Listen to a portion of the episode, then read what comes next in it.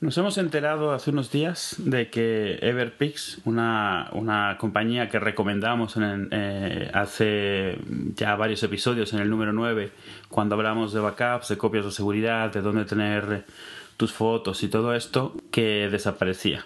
Esto obviamente fue una sorpresa porque es una de estas empresas que todo mundo, a todo mundo le gustaba, en el sentido de que todo mundo la utilizaba y le gustaba. Algo bueno que, que, ha habido dentro de lo malo que haya desaparecido es que han sido muy abiertos, han contado eh, su situación, cómo llegaron hasta ella, los problemas que tuvieron. Y claro, todo, todos los expertos, todo el todo mundo ha, ha puesto su, su, opinión en esto.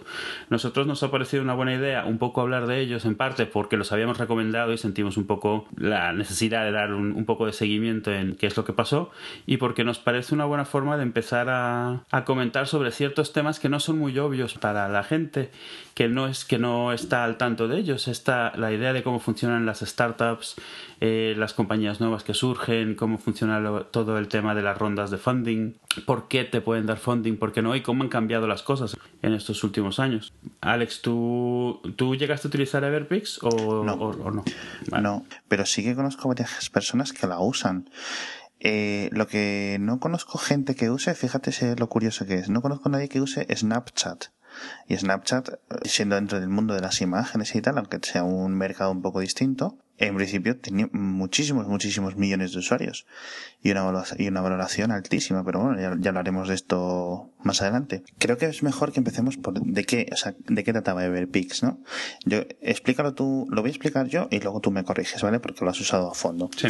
Everpix es un sistema que, digamos, es lo que iCloud para fotos es lo que debería ser en el sentido de que tú haces fotos, tú todas las coges, se suben automáticamente a internet y las tienes ahí almacenadas y ordenaditas y ya está.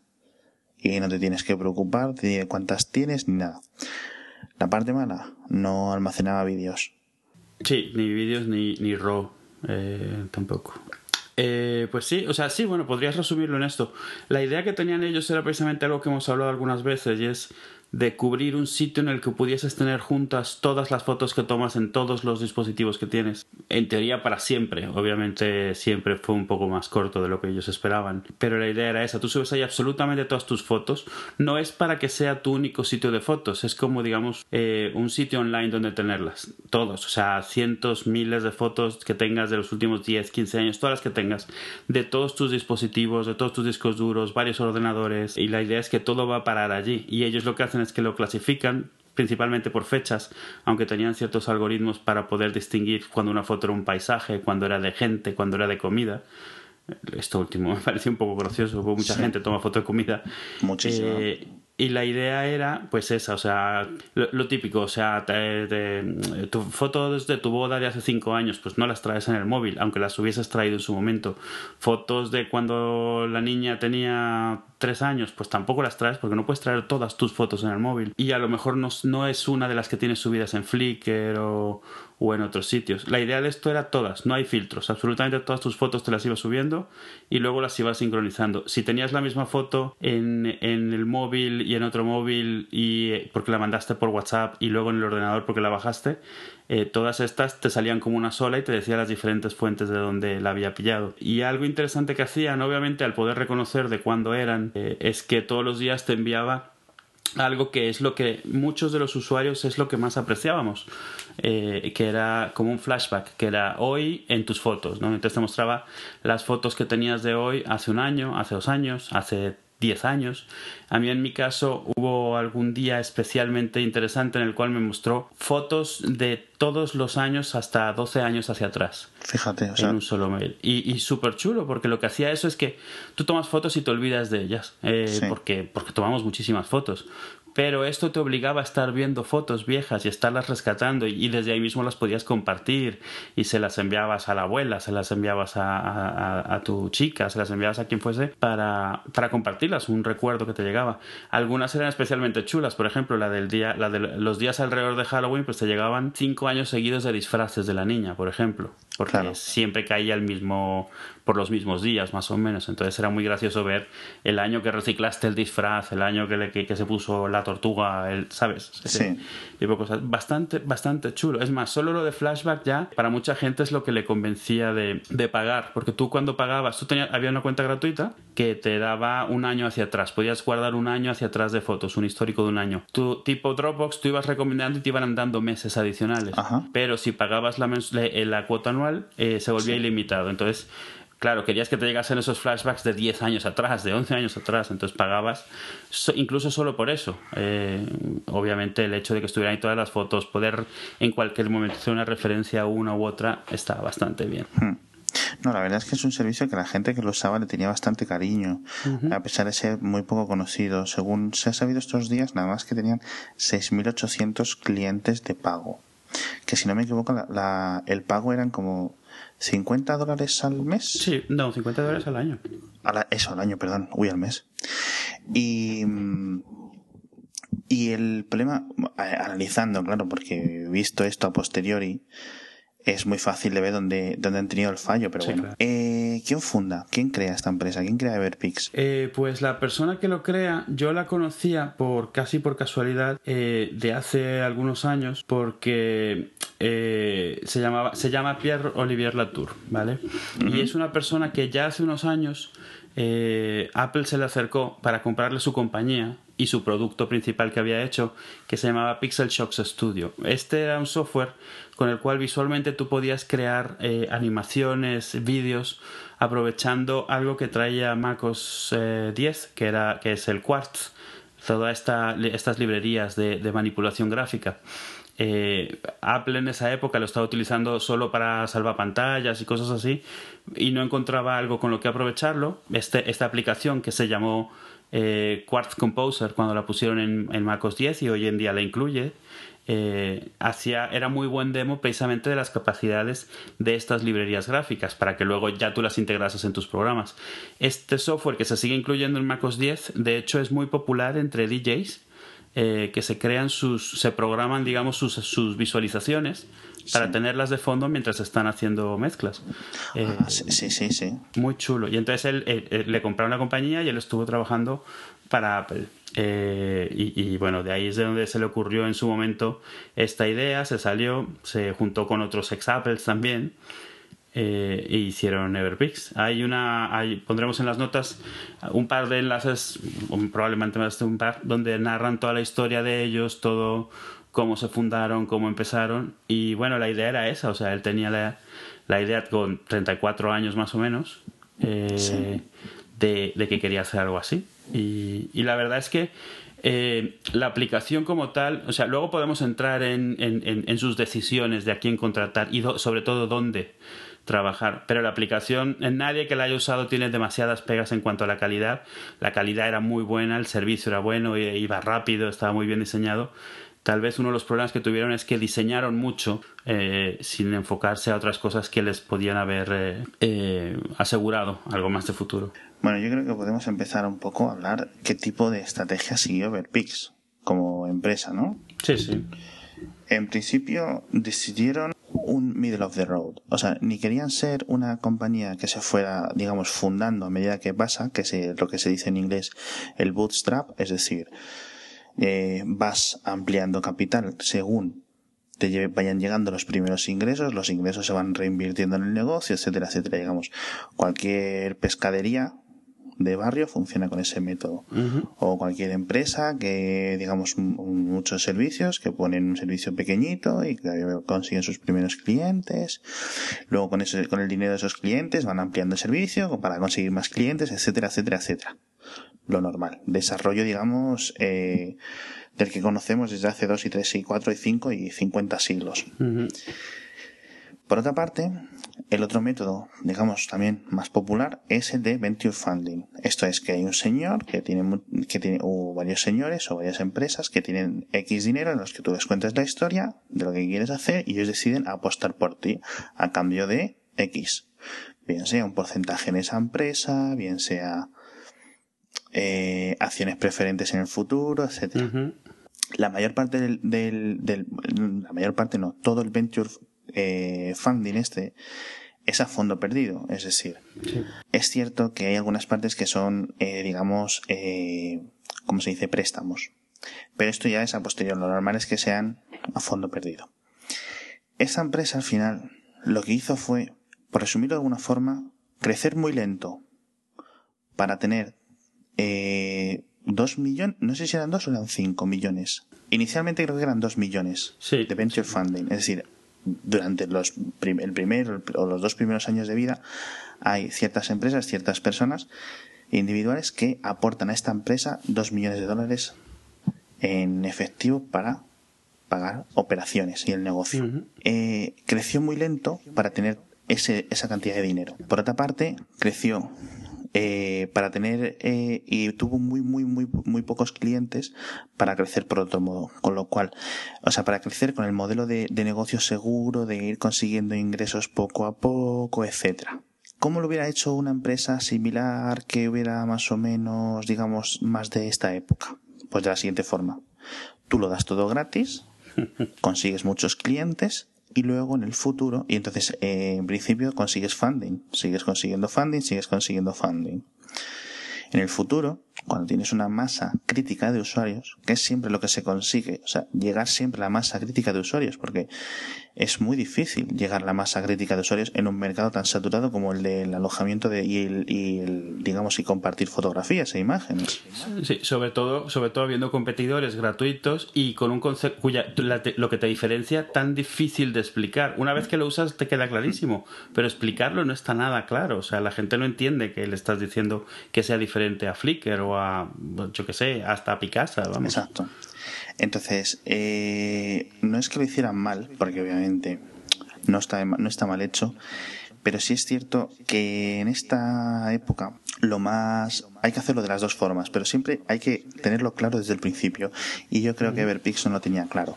Por una parte, las recomendaciones que le dan y con la que estoy totalmente de acuerdo es que lo que tenía que haber hecho si querían directamente no quemar el dinero como estaban quemando el dinero todos los meses en gastos de alojamiento es simplemente cerrar el grifo de las cuentas gratuitas, se cancelan las cuentas gratuitas, que estarían, imagino, con los términos de servicios, en plan, pues nosotros mañana cerramos y ya tendrás tú los backups, que eso es lo normal en este tipo de empresas, y seguir con estos 6.800, 7.000 clientes de pago que tenían. Esos 6.800, 7.000 clientes tendrían sus fotos ahí, pero vamos, ya son manejables.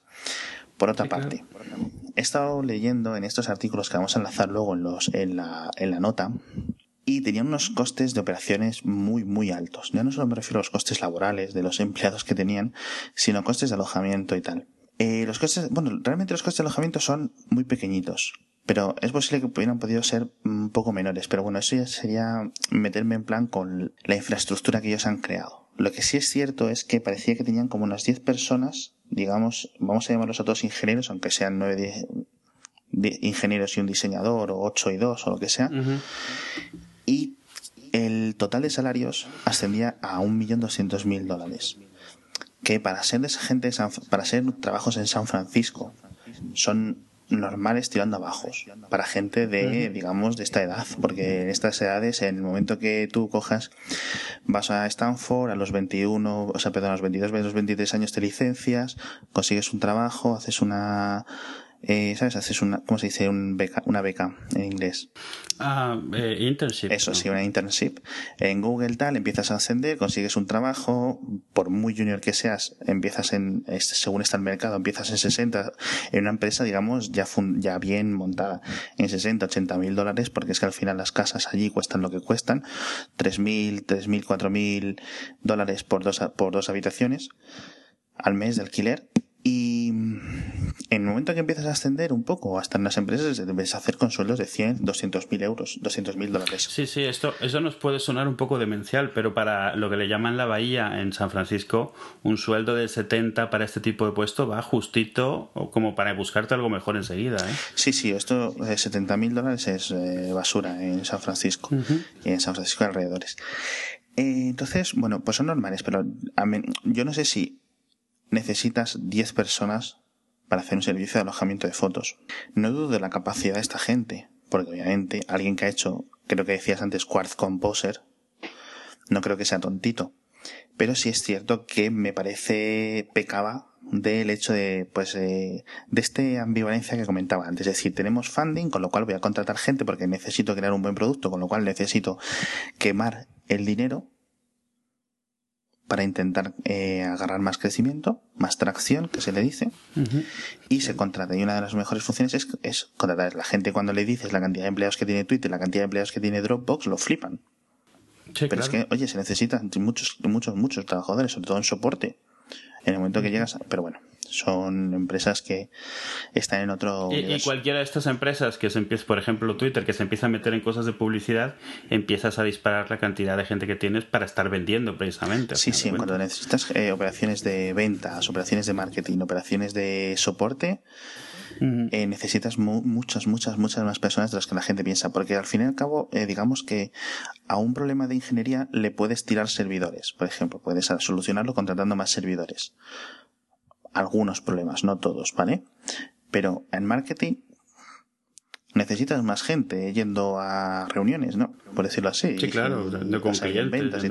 Me parece, a ver, yo creo que, que el consenso que está habiendo es eh, en parte el problema es que esta, nadie de esta gente era como digamos de startup, de la mentalidad y, y, de nuevo hablando en este, en este episodio la gente se dará cuenta que es un poco antiintuitivo en muchos casos, o sea, el tipo de negocio que se tiene que tener.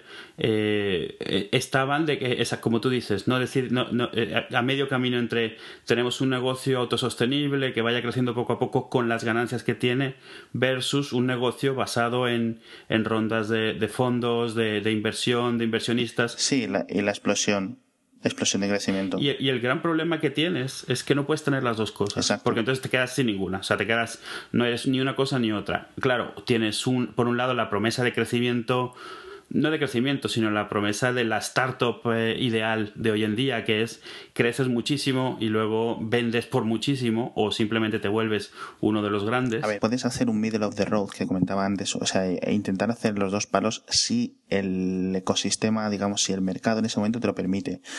Es decir, Flickr, por ejemplo, en 2004, es decir, así, o en 2005, pues más o menos pudo permitirse algo similar. Es decir, perdía y le costaba mucho más el alojamiento a Flickr. También es cierto que seguramente tendría menos tráfico.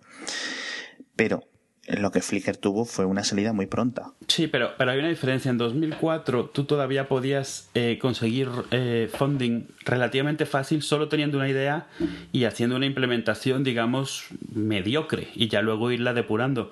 Hoy en día te piden prácticamente un producto ya completo antes de empezar a, darte funding. Sí, no, a ver, hay de, hay de todo. Sí es cierto que, por ejemplo, eh, hubo, una bajón, hubo un bajón en inversión más o menos a la par que el, cuando se corta el grifo del crédito a nivel mundial, es decir, esto es un, se cierra el grifo del dinero y eso va hacia todas partes, pero ha vuelto, o sea, yo creo que si no, no tengo las cifras, pero si no ha vuelto a niveles eh, anteriores a que digamos parara esto con todo esto de Lehman Brothers y tal, al menos en la bahía de Estados Unidos, en esa bahía de San Francisco, en Nueva York, etcétera, yo creo que ya ha vuelto a niveles previos a 2008, sino superiores, sobre todo ahora que ya se empieza a mover. Sí, pero con, una diferencia básica, por lo menos por lo que yo he visto, y es, es esa promesa de crecimiento.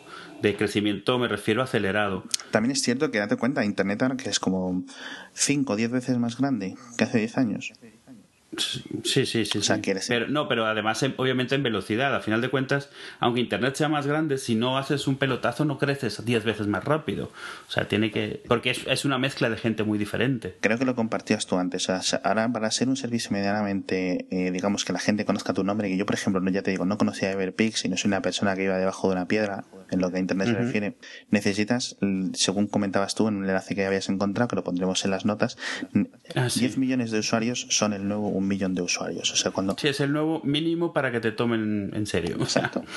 parte de lo que es un poco triste es los números. Tú ves los números de Everpix, quitando la parte de los gastos y de que no llegasen, y de, la extrema ironía de que la última factura con la que decidiesen que no podían pagar era solo por 30 mil eh, dólares.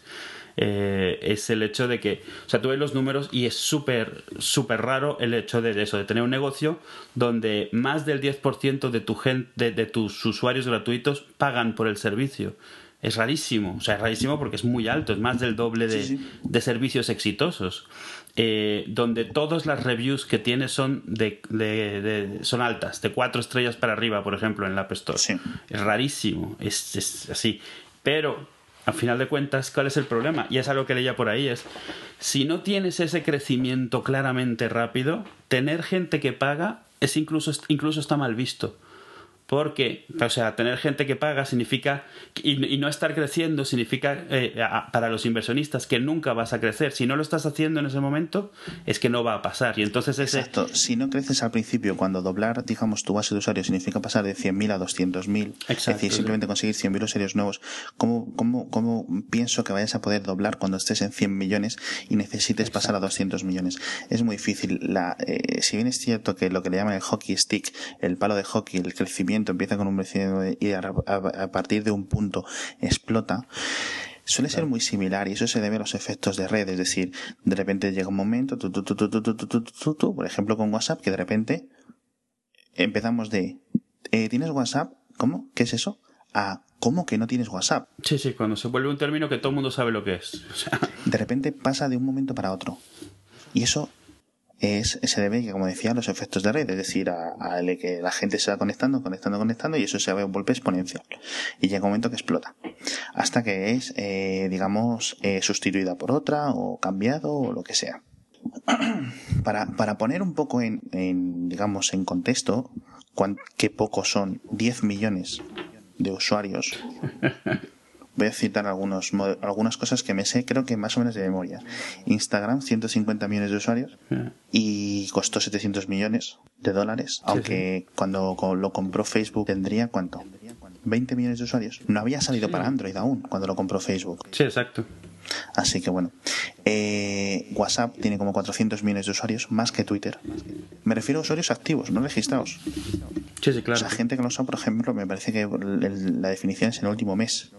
Twitter tiene que estar por los 350 millones o así. Snapchat tiene que también por eso por unos 350 millones. O sea, Snapchat, que es la... Eh, y, no conozco a nadie que lo use, te lo juro. No, no, y, y no solo eso. O sea, a ver, puede que sea porque es un corte de mercado en el que no estamos tú y yo pero yo ni siquiera conozco jóvenes que utilicen Snapchat. Yo todas las referencias que veo a Snapchat son en comentarios de gente hablando de Snapchat en, en, temas de análisis, no en uso. Exacto, no, no, si, si, si, yo, no dudo que la gente lo use, ¿eh? ni, ni critico la aplicación. Yo entiendo que tiene mucho, mucho sentido. Y, sin embargo tienen, no tienen absolutamente ningún modelo de negocio. Acaban de recibir 60 millones de funding y tienen oficinas en Venecia, que es de los pocos sitios que deben ser más caros que San Francisco. Pues sí, pues sí, porque vamos, Venecia tiene que ser horrible. De precios, me refiero. El modelo de negocio de Snapchat está claro, tener una masa de usuarios suficiente como para que no tengas que ir tú a buscar anunciantes. O sea, es que los anunciantes tienen que estar colapsando las oficinas de Snapchat quieren los datos de esa gente. ya no solamente los datos de los que se envían y de qué se envían y cuándo se conectan y cuándo. ¿Sabes lo que me refiero?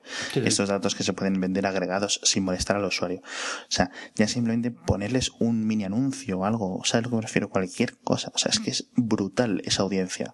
O sea, pensar la gente que el, dinero que se vuelve, que se mueve en, el Mundial de Fútbol, en la Super Bowl, y esto es 10 veces más. 10 veces más constante, todos los días, de gente. Line, este que iba a matar a WhatsApp, pero que al final se ha quedado como una cosa más asiática, también tiene que andar por esos millones de usuarios, por 200 millones de usuarios andará. y tiene, y ojo, y esto sí que tiene el modelo de negocio bien puesto, que es el, el INE está haciendo 100 millones de dólares de ingresos, no de beneficios, todos los trimestres. Sí, y ahora con la nueva división de juegos, más que van a hacer. Es flipante porque tanto Line como los similares estos que no son WhatsApp, el WeChat y el Kakao, todos estos que no, no, no estoy yo muy al loro, yo básicamente uso WhatsApp. Es flipante la, la, cantidad de, de, gente que se usa, es decir, el, no somos conscientes realmente de la cantidad de, de usuarios que realmente se necesitan para que tu producto ya no sea usado por, por una décima parte del 1% de la gente de, de conectada a Internet. Entonces, volviendo a ver Pix, con 6.800 clientes no vas a ninguna parte. No, no va. A ver, el problema no es no era tanto que tuvieran 6.800, es que no... O sea, que con 6.800 ya estaban raspando donde, de donde para pagar. O sea, ya... ¿Se sabe cuántos clientes no de pago tenían? ¿O cuántos clientes? Que tenían 55.000 clientes, o sea, es más del 10% eran de pago, y aún así. Eh, y, eran 400 millones de fotografías que tenían. Sí, o sea, más o menos ponle 5 megas por fotografía, ¿no? No, menos. Eh, no, utilizaban una compresión especial y eso. De hecho, ellos te decían que no era el original. Ocupaba menos, pero vamos, échale, sí. O sea, eran no sé cuántos teras. Lo que o sea, que vamos a. con lo cual son 2000 teras, ¿verdad? Sí, probablemente sea, sea bastante menos, pero bueno, porque habrá mucha foto de muy baja resolución. Sí, bueno, lo que sea, pero vamos, me refiero. Que ahora sí, esto realmente eh, puede parecer mucho, pero para cualquier persona que haya trabajado ya no en Big Data, que Big Data suele ser más almacenamiento, sino en Big Hosting y cosas así, es que no sé cómo, no sé cómo decirle, porque yo es un mercado en el que he trabajado, pero en el que nunca me he metido, a nivel de mundillo, porque siempre he trabajado solo, no es nada, es muy poquito es muy mm. poquito. Por muchas fotos que sean, no están almacenando vídeo, que al final en vídeo es, es lo fuerte. Y, y bueno, o sea, quiero decir, mm, me voy a inventar una cifra, pero YouPorn puede tener 500 veces mm, o 800 mil veces, no sé, es que no sé qué número decirte, más almacenamiento. Y YouPorn es una empresa totalmente, totalmente, totalmente estable y, en, pleno crecimiento y con beneficios. O sea, quiere decir que los gastos en infraestructura no son. Yo creo, analizando los gastos que decían, es que tenían muchos empleados pagando muy caro, sobre todo viviendo en San Francisco, mucho coste de marketing, mucho coste de cuando lo intentaron reflotar un poco, mucho coste de, de abogados para poner cosas porque al final se necesita mucha burocracia, digamos, de esta, no burocracia contra el Estado, sino burocracia de mantenimiento de la empresa, pues que necesitas abogados que te gestionen contratos, que te no sé qué, ¿sabes a lo que me refiero? Pero todo eso al final se resume en lo mismo que llevamos diciendo un rato. Eh, lo que deberían de haber hecho es cerrar a las cuentas gratuitas.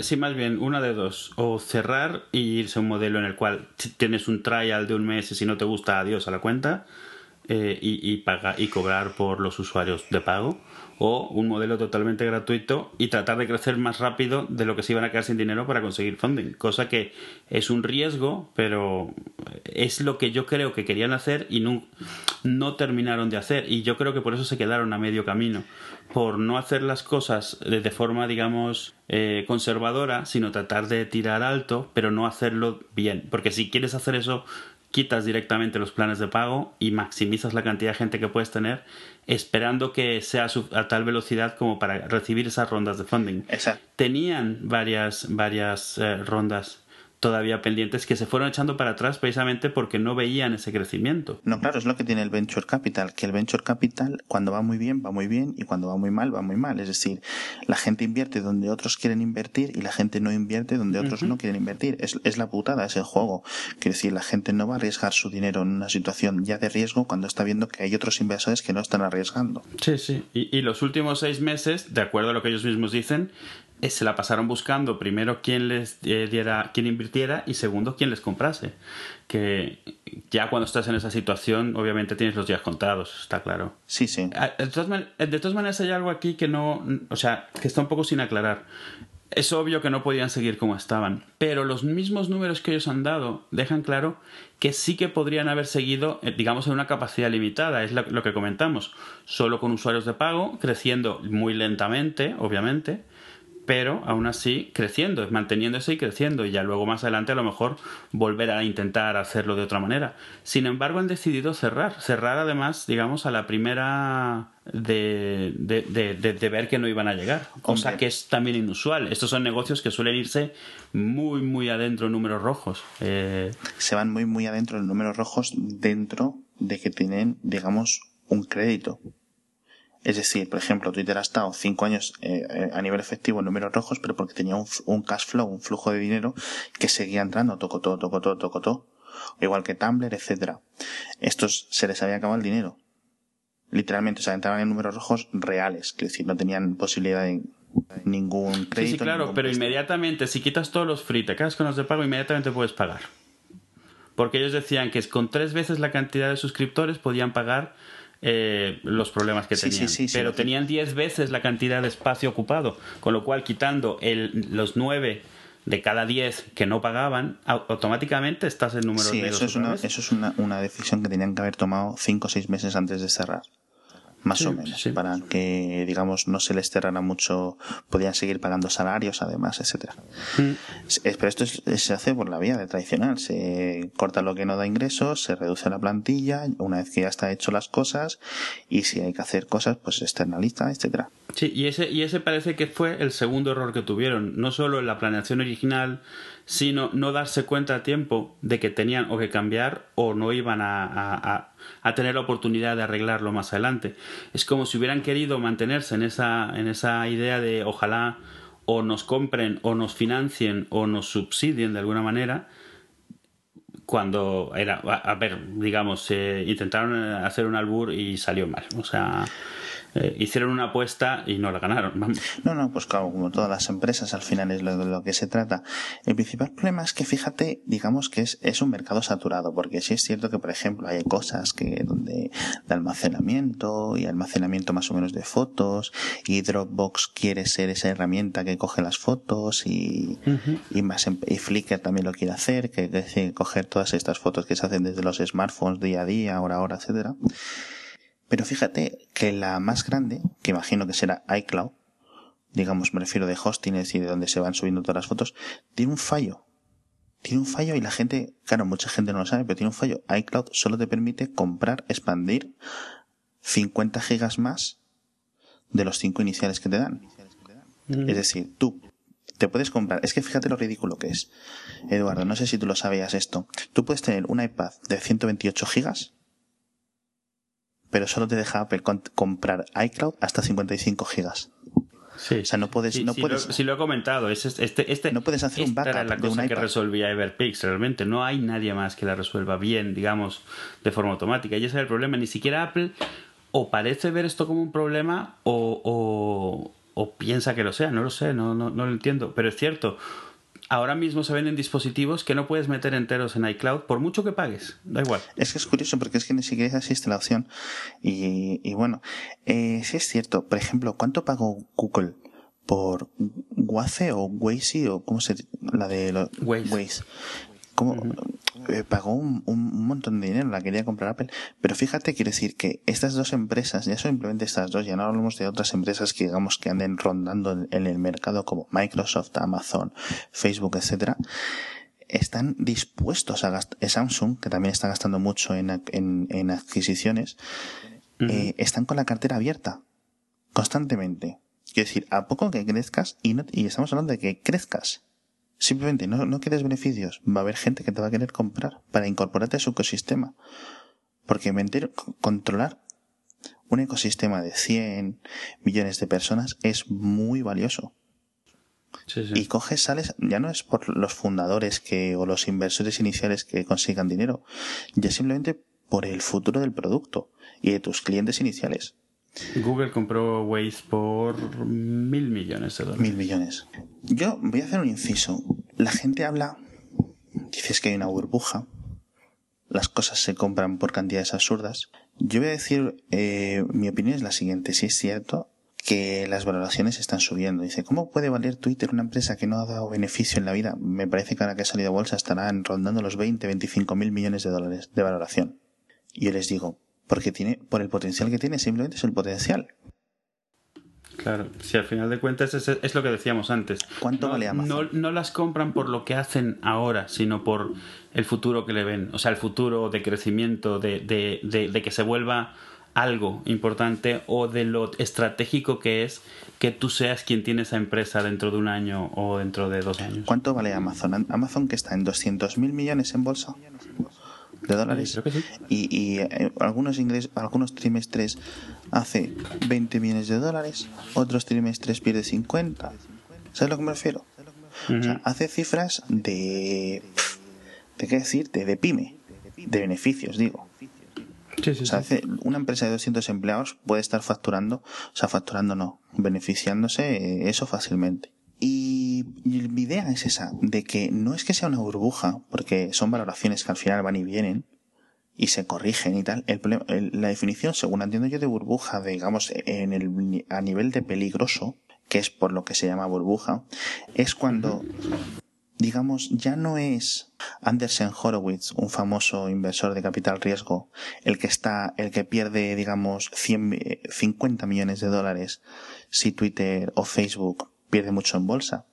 Es cuando, ¿quién te digo? Bank of America coge a sus clientes y les dice, mira, tenemos este depósito y en vez de un depósito normal, pues estaría basado en letras del Tesoro de Estados Unidos, de la Reserva Federal.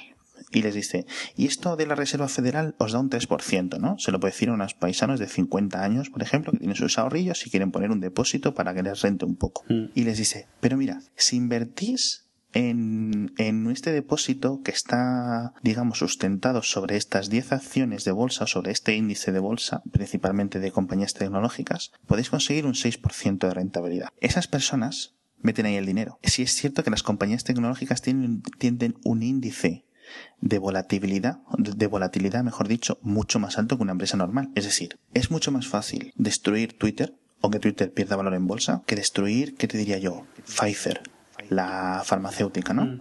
¿Por qué? Pues porque yo, una, o, mi vecino, desde su garaje, mañana puede hacer una aplicación y escalarla poco a poco en un año que destrone Twitter. Ahora, mi vecino no puede construir una farmacéutica desde cero. Porque necesita ingentes cantidades de todo. O sea, ya no de, equipación, de maquinaria, de empleados, de I de etcétera. O sea, para, para digamos, para, para, para romper el negocio de Pfizer, necesito ¿cuánto? Una década, dos décadas. Para destruir Twitter, con suerte, pueden ser seis meses, un año. Hablo de hipotéticos. Sí, sí, claro. Y ahí es... Sí, sí, a ver, que no significa que sea fácil, pero que si das con la fórmula... Exacto. En Internet este tipo de cosas son de un día para otro. Es la fórmula, la suerte, el momento, etcétera.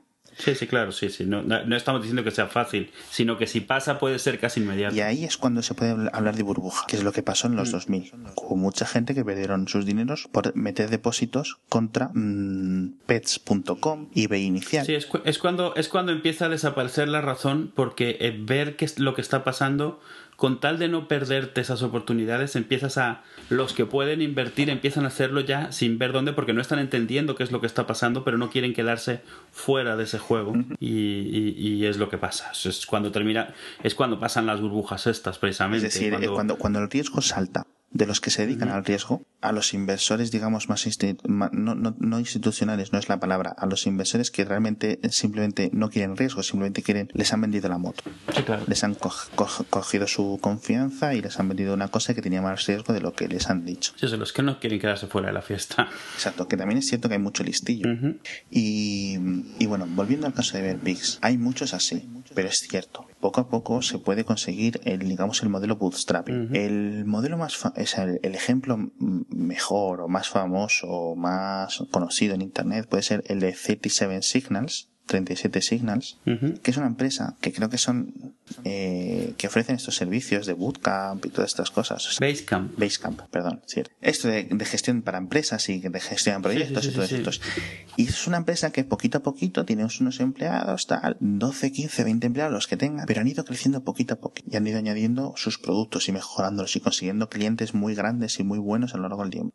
Y lo han hecho muy bien. O sea que se, se puede hacer y, como, digamos, y como City Seven Signals, millones en Internet, millones de empresas. Y por otro lado, lo que comentamos, los Snapchat, los Twitter, los Facebook, Se, se, ve como al final Facebook tiene ingresos y tiene beneficios. Pero hay que invertir, hay que esperar seis años. Hay que esperar a que Facebook consiga que 1.100 millones de personas entren al menos una vez al mes al Facebook. Ya no son registrados. 1.100 millones de personas que por lo menos una vez al mes miran el Facebook, de los cuales pones que el 70% lo gana diario. Así que se necesita escala, se necesita tiempo, sobre todo en estas épocas de Internet en las que está creciendo todo tanto otra vez. Porque digamos que habíamos llegado como a un pico de Internet mm. y está reexplotando con esto de los smartphones porque al final se duplica y se triplica y se cuadriplica el tiempo que pasamos en Internet. el, mercado potencial se vuelve muchísimo más grande y además empiezan a surgir ideas nuevas provocadas por precisamente la, la forma en la que tecnología se ha ampliado y se utiliza de formas diferentes y empieza a pasar lo mismo, empiezan a surgir por todos lados y, y, quien quiere invertir ya empieza a perder un poco la idea de dónde están pasando las cosas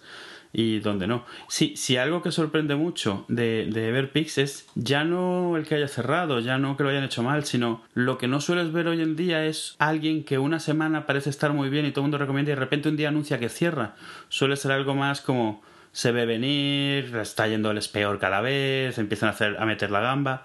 Es muy raro ver eso de que, pues hemos visto que no podemos seguir y vamos a cerrar. Es, hoy en día es súper raro. O sea, antes de eso, de repente, eh, lo típico hoy en día es... Yo creo que, yo, yo te creo que te voy, a, te voy a corregir porque creo que pasa mucho más de lo que queremos. Simplemente no oímos hablar de ellos. Ahora mismo, por ejemplo, porque esto ha saltado un poco de madre, porque justo estamos hablando bastante de Everpix, digamos, estos, estas últimas semanas se está, hablando bastante y de repente cierran. No, no, a lo que me refiero, y, lo, matizo porque, a ver, eh, todas las compañías cierran de un día para otro en el sentido de que no lo sabes hasta que lo anuncian, pero la mayoría de estos casos lo que está pasando es que de repente anuncia una compañía que cierra y te das cuenta de que hace seis meses que no oyes hablar de ellos nada. Eh, a ver, de nuevo, Everpix es un poco diferente porque todavía no era tan grande pero y está haciendo mucho ruido porque era muy querida por quienes ya la utilizaban pero a lo que me refiero es de que no, no había ninguna señal obvia antes de que lo anunciasen, como puede ver, o sea, cuando, no sé, cierra Doppler, por ejemplo, eh, y, te das cuenta pues de que lleva un tiempo que no se come un colín, que nadie habla de ellos, que no tienen nada nuevo, no hay, no hay crecimiento, y dices, bueno, vale. Everpix, cuando más ruido empieza a hacer, porque empezaba a hacer ruido y empezaba la gente a recomendárselo y eso, justo en ese momento, plac.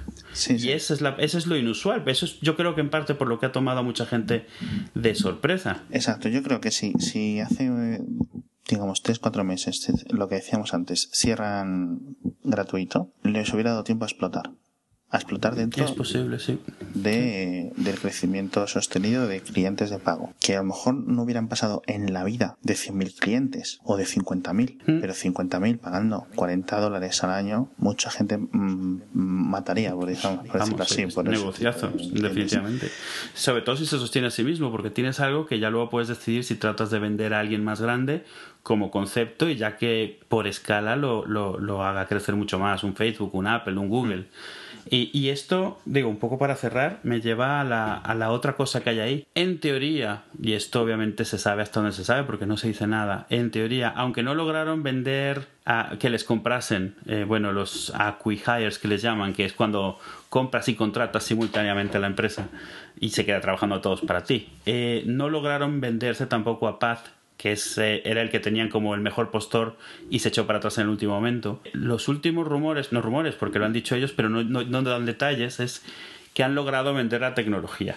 Y lo que se rumorea, y esos son rumores, es que no, no rescatan la compañía, no la intentan mantener porque parte de la cláusula de, vender esa tecnología era que la compañía cerrase para que quien la ha adquirido lo vuelva a abrir, para no tener que heredar esos usuarios por la razón que sea, sino que sea como algo propio. Eh, que eso lo puedo entender. Eh, sobre todo, imagina que quien lo ha comprado eh, por inventar algo ha sido, no sé, Microsoft o Google o Apple. es posible que no les interese tanto el ángulo multiplataforma que tiene ahora, pero quieran lanzar algo lo mismo para su plataforma, como algo exclusivo o algo que ahora mismo nadie está ofreciendo. Y que ellos sí sean capaces de, de explicarle a la gente la ventaja de un servicio así, sobre todo porque es posible que incluso pudiesen absorberlo dentro de sus planes actuales que tengan de de, plataforma. En el caso de Apple iCloud, en el caso de Google directamente publicidad como siempre, ya está. Y eso sería interesante. a ver, yo el problema que tengo, obviamente, es Everpix desaparece. El tema del flashback realmente te lo puedes medio montar tú. Al final de cuentas tienes tus fotos, tienes tus fechas, puedes hacer algo automatizado. Pero sigue faltando un sitio donde puedas tenerlo todo, que lo puedas acceder en cualquier momento. Tenerlo en casa no te sirve de mucho. Eh, y, ese hueco, sigo pensando que alguien tendrá que llegar. Everpix lo intentó y no lo logró. Alguien tendrá que llegar a cerrarlo, a, a proveerlo. Y yo no sé hasta dónde Everpix tiene algo de patentes también o lo que sea, que siempre es posible en estos días, sobre la tecnología que utilizaban, porque no era solo un, un, hosting de fotos, ellos manipulaban las fotos, las guardaban, guardaban una especie de hash que les permitía comparar varias versiones de la misma foto en diferentes resoluciones para guardar solo una, cosas de ese tipo que no sé, esa es la tecnología que se supone que han vendido, se supone. Sí, yo creo que imagino que el, principal punto de acción era la, aplicación de móvil. Yo creo que era lo más llamativo porque era una buena aplicación. Eso combinado con el flashback que cuentas, digo. Sí, sí. Porque por mucho que yo me lo pueda montar, que me lo puedo montar, digamos, subiendo las fotos a un ordenador y montando un cron, que me envíe un email con las fotos, pero quiero decir, no va a ser lo mismo. No, y la parte interesante es la misma que hace Dropbox a final de cuentas, esa, esa sincronización entre varios dispositivos para no trabajar de más. Eh, lo último que hacía, que era muy interesante, que era que si tú retocabas una foto, actualizaba la que ya tenías, no te subía una nueva. Sobre, sincronizar siempre es complicado y una buena implementación de una sincronización vale bastante. Ya ves los problemas que tiene iCloud porque ciertas partes de iCloud no sincronizan bien y es una, es una maldición para la para la gente. Entonces, Sí, parece, parece difícil, o sea, perdón, parece fácil. parece fácil. Lo que, lo que se supone que tiene que hacer iCloud, y fíjate que no. Y hay muy pocas empresas que lo hagan bien. Y si Everpix era una, eso es muy interesante. Por eso digo que no es que sean tontitos a nivel técnico los desarrolladores, sino que les falta un poco de visión de producto, de esa visión de negocio, mejor dicho. Exacto. Yo lo que creo es que parte, una de las, de las contrataciones que de- debieron de hacer en su momento es alguien que conociese este tipo de mercado y cómo hay que hacer las cosas. Porque lo que parece es que tenían buenas intenciones, pero no tenían experiencia en este tipo de productos y en, lo que pretendían hacer. Y les ha comido el, el hecho de que aquí no tienes oportunidad de aprender. O sea, aprendes perdiendo para que la siguiente vez lo hagas bien. Aquí no. Es un poco. Es un mercado muy implacable. Y, y si tu producto no lo hace bien en la primera, tu producto desaparece. No tienes segundas oportunidades casi nunca. Las tienes cuando pones, haces tu segundo producto con todo lo que has tenido que aprender. Exacto. Así que nada, yo creo que eh, eh, lo hemos tratado todo lo que debíamos de tratar hoy. Sí, espero que no sea lo último que hemos oído de ellos. No digo de Verpix, sino de la gente, la tecnología y sobre todo de una solución de este tipo, porque yo sigo insistiendo, es necesaria eh, y siempre, siempre que puedo lo, lo comento. O sea, y alguna de la, la primera plataforma que lo ofrezca y que sepa venderlo, porque un problema es entender qué es lo, por qué te conviene algo así, eh, hará mucho, la verdad. Y nada más, pues eh, nos despedimos ya, ¿no? Buenas noches a todos. ¿Y tú? Muchas gracias a ti.